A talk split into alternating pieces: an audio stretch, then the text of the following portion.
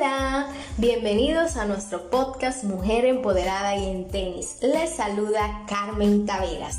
Esta semana concluimos nuestra serie Autocuidados en la Mujer de hoy con el tema Cuidados ginecológicos de la mujer. Mujer empoderada y en tenis. Esta serie es especialmente diseñada por ti y para ti. En esta entrega les compartiré sobre enfermedades ginecológicas asociadas a la delgadez extrema, sobrepeso u obesidad.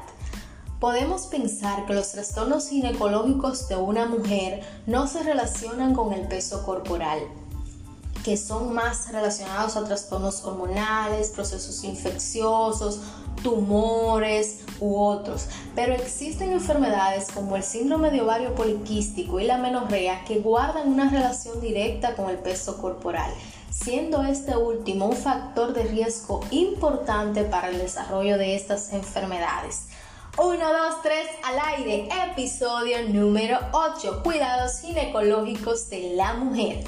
Las alteraciones en el peso corporal no solo se relacionan al desarrollo de enfermedades cardiovasculares u endócrinas, también traen consigo el desarrollo de enfermedades ginecológicas como síndrome de ovario poliquístico y amenorrea. Estas patologías responden al aumento o descenso brusco del peso corporal y traen consigo un sinnúmero de alteraciones o manifestaciones clínicas que van desde un simple malestar general hasta infertilidad. Les hablo un poco de estas patologías. Síndrome de ovario poliquístico. Es un trastorno hormonal frecuente en las mujeres de edad reproductiva, pudiendo presentar periodos menstruales con poca frecuencia o prolongados niveles excesivos de andrógeno. Se forman varias acumulaciones de líquidos o folículos en los ovarios y estos podrían no liberar óvulos de forma regular, llevando a infertilidad. Se desconoce la forma exacta del origen de este síndrome, pero su diagnóstico y tratamiento temprano, así como la reducción del peso corporal total, pueden evitar el desarrollo de enfermedades a largo plazo como la diabetes o enfermedades cardíacas.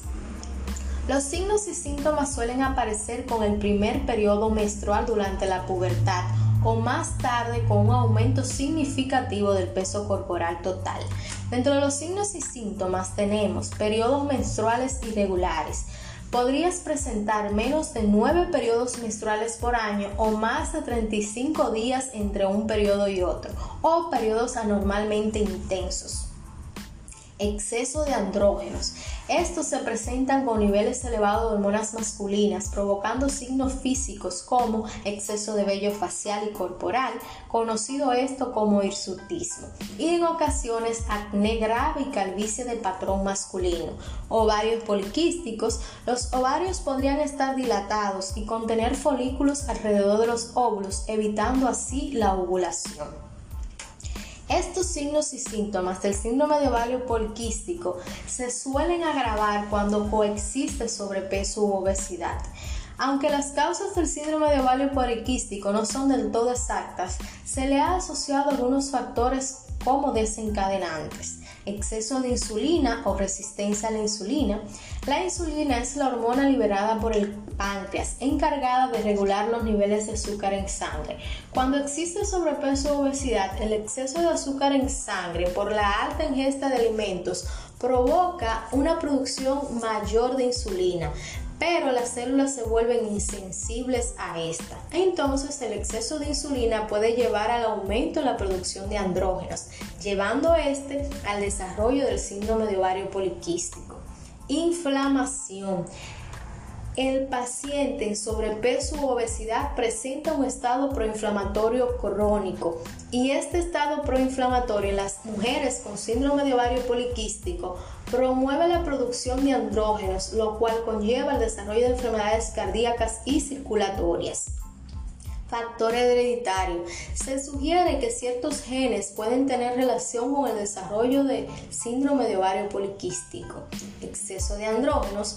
Los ovarios en el síndrome de ovario poliquístico producen altos niveles de andrógeno, lo cual conlleva a la aparición de vellos en la cara y en el cuerpo y al acné calvicie de patrón masculino. Dentro de las complicaciones del síndrome de ovario poliquístico tendremos infertilidad, diabetes estacional o trastornos hipertensivos durante el embarazo, aborto espontáneo o prematuridad, esteatosis hepática o hígado graso, síndrome metabólico, el cual abarca hipertensión, hiperglucemia, dislipidemia, sobrepeso u obesidad. Este presenta alto riesgo de enfermedades cardiovasculares. Dentro de las complicaciones del síndrome de ovario poliquístico también tenemos la diabetes mellitus tipo 2, apnea del sueño, depresión, ansiedad, trastornos alimentarios, sangrado uterino anormal y cáncer de endometrio. Si nos fijamos, estas complicaciones del síndrome de ovario poliquístico son propias de la obesidad. Esto quiere decir que la obesidad asociada al síndrome de ovario poliquístico empeora el cuadro clínico y sus complicaciones. Si presentas uno o más de estos signos y síntomas, debes acudir a un especialista en el área, en este caso un ginecólogo, quien confirmará o descartará este síndrome y a la vez llevará el manejo y tratamiento del mismo en caso de ser afirmativo el diagnóstico. El ginecólogo puede establecer el diagnóstico mediante la realización de un examen pélvico, exámenes de laboratorio, donde va a indicar perfil hormonal, lipídico, niveles de glucemia, niveles basales y postprandiales de insulina, además la realización de una sonografía pélvica. Una vez realizado el diagnóstico, se procede a descartar patologías asociadas como diabetes, hipertensión, dislipidemia, entre otras, consultando especialistas en las áreas competentes. El manejo del síndrome de ovario poliquístico es multidisciplinario, involucra ginecología, nutrición u obestología y otras especialidades como cardiología, endocrinología, según se presenten comorbilidades asociadas a este. Cabe resaltar que una disminución de tan solo un 10% del peso corporal total puede disminuir la sintomatología de este síndrome y el alcanzar un peso saludable puede incluso llevar al control de la enfermedad. El manejo nutricional abarca alimentación saludable, balanceada y equilibrada en macro y micronutrientes. Podemos tener un déficit calórico en base a reducción de alimentos o un déficit calórico en base al aumento del gasto calórico mediante el incremento de la actividad física. Ojo, esta última debe iniciarse una vez se haya reducido el 10% del peso corporal inicial para evitar las lesiones articulares, óseas y musculares amenorrea. Se define como la ausencia del periodo menstrual, la ausencia de tres periodos menstruales consecutivos hacen el diagnóstico de amenorrea, así como la falta del periodo menstrual a los 15 años de edad. Sus causas son infinitas. Dentro de las principales tenemos causas fisiológicas o normales, como el embarazo, la lactancia y la menopausia causas patológicas o anormales como alteraciones hormonales, el mismo síndrome de ovario poliquístico, enfermedades tiroides, ya sea hiper o hipotiroidismo, tumor hipoficiario, menopausia prematura, alteraciones relacionadas con el estilo de vida como la delgadez extrema o bajo porcentaje de grasa corporal, ejercicio excesivo y estrés, alteraciones estructurales del aparato reproductor femenino, como cicatrices uterinas, ausencia de órganos genitales o anomalías estructurales de la vagina, como el himen imperforado, entre otras. Uso de fármacos como anticonceptivos, antipsicóticos, quimioterapia, antidepresivos, uso y abuso de esteroides, entre otros. Dentro de los signos y síntomas de la menorrea vamos a tener secreción de leche por el pezón, caída del cabello, dolor de cabeza, apnea, dolor pélvico, exceso de vello facial y corporal, alteración en la visión, Existen múltiples factores de riesgos que predisponen al desarrollo de amenorrea, como son antecedentes familiares, trastornos alimentarios como la anorexia y la bulimia, entrenamiento físico intenso, y las principales complicaciones de la amenorrea son infertilidad u osteoporosis. El diagnóstico de la menorrea lo realiza un ginecólogo.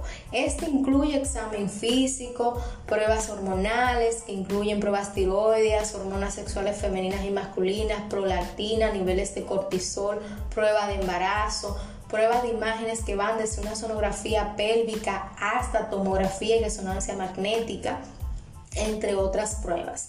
El tratamiento va a depender de la causa y es multidisciplinario. Abarca ginecología, endocrinología, nutrición, obesología.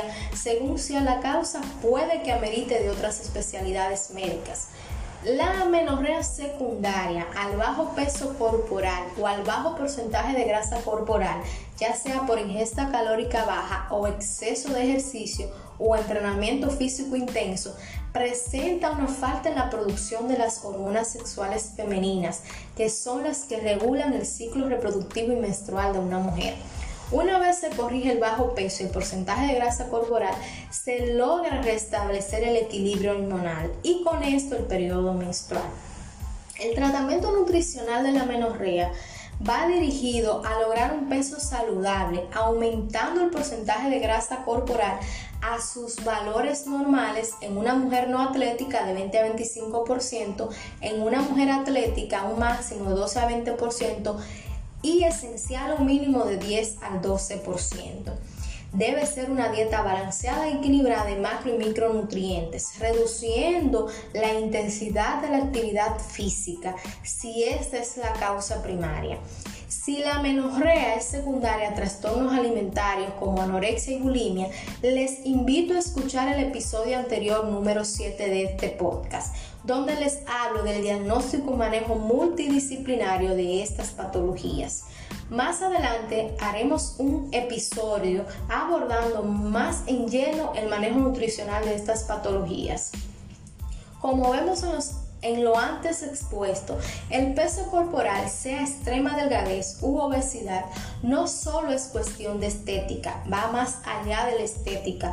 Es un factor de riesgo para el desarrollo de múltiples enfermedades que son en sí una amenaza constante para nuestra salud y nuestra vida. Es momento de tomar acción, realizar nuestros chequeos médicos correspondientes. El manejo de un paciente en delgadez extrema u obesidad es multidisciplinario. Amerita la intervención de especialidades médicas según se presenten las comorbilidades. Por eso invito a todo el que maneje la nutrición u otras áreas de la salud a hacer sinergia en nuestros manejos para el bien común de nuestras pacientes. La delgadez extrema, sobrepeso u obesidad rara vez se presentan aislada de otras comorbilidades y raras veces se resuelven aisladas de otras especialidades. A ti, mujer empoderada y en tenis, te invito a cuidar de ti desde el amor más profundo hacia ti misma. Si tú estás bien, quienes te rodean también lo estarán. Y si no lo están, pues deben tomar acción en sus vidas. El bienestar de los demás no depende directamente de ti, pero tu propio bienestar sí. Mujer empoderada y en tenis, si presenta delgadez extrema, sobrepeso u obesidad, más uno de los signos y síntomas de estas enfermedades que te acabo de platicar, es tiempo de tomar acción y acudir donde un especialista. Recuerda que tu salud está primero que la estética en sí. Buscar orientación médica especializada no es sinónimo de debilidad, es ser valientes y empoderada de nuestras propias vidas. Mujer empoderada y en tenis, Recuerda amarte, cuidarte, ser saludable para que vivas en total armonía contigo misma y ya luego con los demás. Se despide de ustedes Carmen Taveras, cariñosamente Fefi. Puedes escribirme directamente a mis redes sociales en Instagram, doctora Carmen Taveras Fit, en Facebook Carmen Taveras, a mi correo electrónico doctora Carmen Taveras Fit y puedes visitar mi página web www.mujerempoderadayentenis.com en ella encontrarás todas las herramientas para iniciar el camino hacia tu mejor versión, de la mano de un grupo de mujeres especializadas que se empoderaron de su propia marca personal y que han escrito su propia historia. Déjanos acompañarte a escribir la tuya. Hasta la próxima semana. Feliz semana. Se despide de ustedes Carmen Taveras.